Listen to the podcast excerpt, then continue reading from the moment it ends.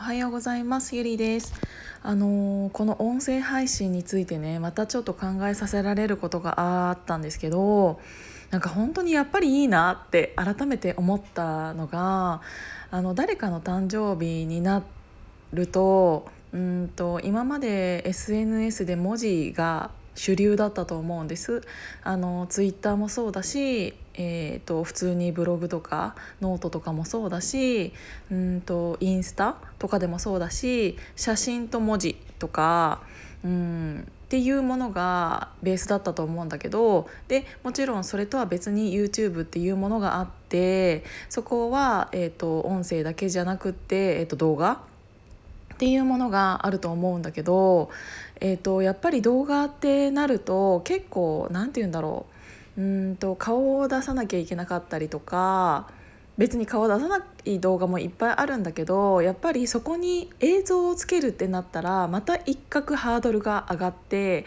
うんといろいろ考えてしまうことがある。しちょっと時間がかかってしまうっていうこともあるんだけど、えっと、音声配信っていうだけだったら本当にあの基本的に私これ喋ってる時なんてノーメイクだし パジャマだしみたいななんかどんな格好とかで喋ってたとしても、うん、と喋れる時間があるっていうのってすごく、うん、とやりやすいなって思ってます。であのやっぱりねこの間も思ったんだけど文字っていうのが私の中では逆に難しくてあのある程度知っている人に対してのあのメールとか、えっと、LINE のやり取りだったら自分のキャラをすでに知ってくれている人が読んでくれているわけだからあのななんかびっくりマーク一つで終わらせたとしても私が怒っているわけじゃなくってこれはツッコミだっていうのを分かってくれている関係性があるからその LINE が遅れたりするんだけどやっぱりね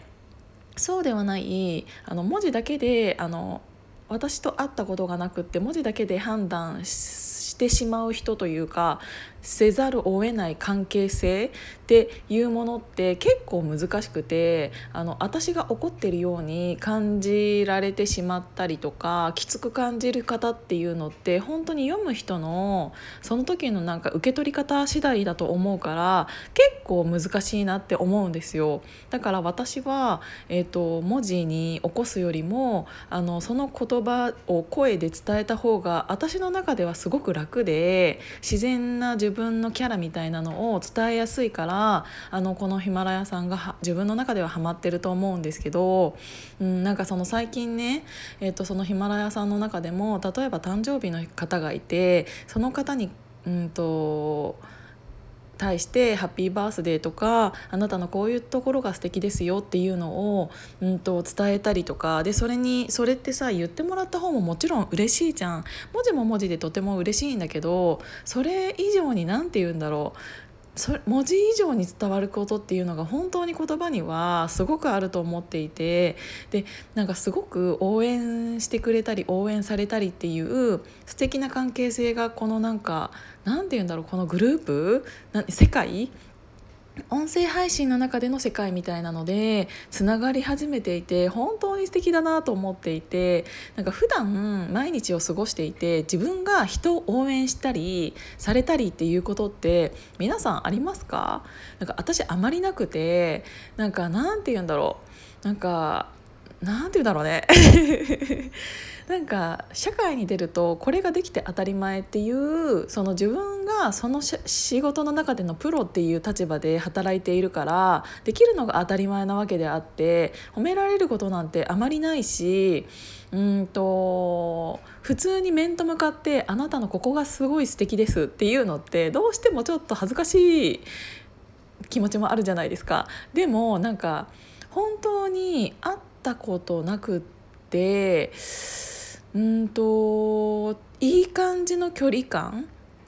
だからこそその人の良さっていうものを冷静に見つけ見つめることができてだからうんと面と向かってないからこそ褒めやすいしっていうのもすごくあると思っていて、うん、なのでなんか人が人を応援しやすいし応援されやすい関係性っていうのが特にあの SNS の中でもこの音声コンテンツっていうものに関してはすごくあるなって思うあとさっき私が言ったようにあの音声っていうのは文字よりもその人のキャラがつかみやすいし、えっと、伝わりやすい。っていうのがあるからあの応援する人のファンというかこの人のことを応援したいって思う、うんと、スピードも全然違うと思うし、うんと、なんて言うんだろう。まあわかるよねもう。うまうまいこと言葉で伝わらないけどもうわかるよね。そうなのでなんかすごくいいなと思っていてでなんか人が人を応援している姿を声で聞くのもすごく嬉しいしなのでなんかねそれがいいなって思うのとまた、うんと、 Voicy とかとは違った、えーと、ものっていうのが何て言うんだろうね。えっ、ー、と大体成功ある程度成功した人の話ってもちろん自分のためにはなるし勉強にもなるんだけどずっとそういう話だけを聞いているとなんか自分だけが疎外感というかこの人はできているもうすでにその人はできているからそれを音声その人のラジオを私は聞いているけどなんか普通に考えたらなんかその世の中的に成功している人でみんなの前で喋れる人っていうのは言うほど多くなくってだからその人が選ばれてあの Voicy とかで喋ってると思うんだけどなんかそれだけ聞いてたらね私ね自分とね結局何て言うんだろうなんか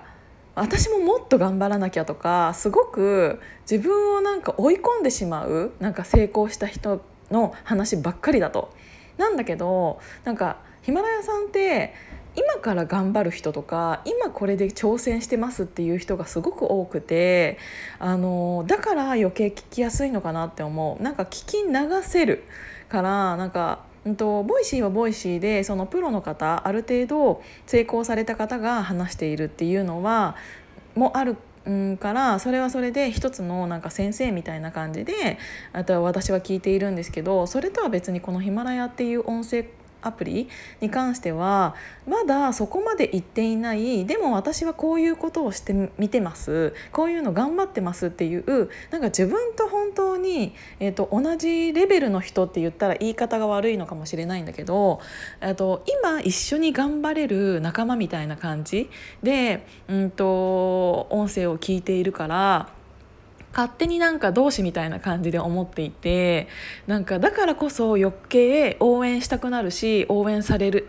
応援されやすい、うんと、コンテンツなんだろうなって思うからなんかちょっと朝いい話しちゃった私。久しぶりにいい話しちゃった。